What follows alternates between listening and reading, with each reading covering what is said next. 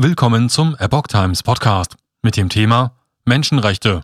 Finanzminister Lindner geht auf Distanz zu China. Ein Artikel von Epoch Times vom 6. April 2022. Bundesfinanzminister Christian Lindner hat vor der Abhängigkeit der deutschen Wirtschaft vom chinesischen Markt gewarnt. Bezogen auf die deutsche Situation ist meine Sorge eher, dass wir viel Energie aus Russland importieren und eine starke wirtschaftliche Verflechtung mit China haben, sagte er der Zeit.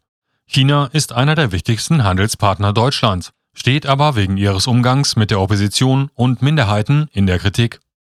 Menschenrechtler werfen der kommunistischen Führung Chinas unter anderem die brutale Unterdrückung der Uiguren und anderer muslimischer Minderheiten vor. Darüber hinaus steht Peking wegen der seit über 20 Jahren andauernden Verfolgung der buddhistischen Meditationspraxis Falun Gong international am Pranger. Millionen Falun Dafa-Praktizierende sind in Arbeitslagern und Gefängnissen inhaftiert, wo sie gefoltert werden und Zwangsarbeit verrichten müssen. Zigtausende kamen in den letzten 22 Jahren zu Tode. Die Dunkelziffer liegt weitaus höher. 2006 wurde erstmals bekannt, dass lebende Falun Gong-Praktizierende, die in Lagern gehalten werden, auf Abruf wegen ihrer Organe getötet werden.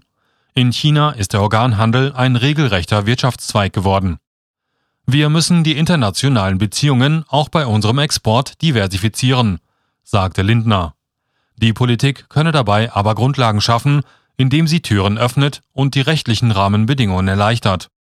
Es ist vielleicht der Zeitpunkt gekommen, an dem wir bevorzugt mit denjenigen ins Geschäft kommen sollten, die nicht nur Handelspartner sind, sondern auch Wertepartner sein sollen, so der Bundesfinanzminister.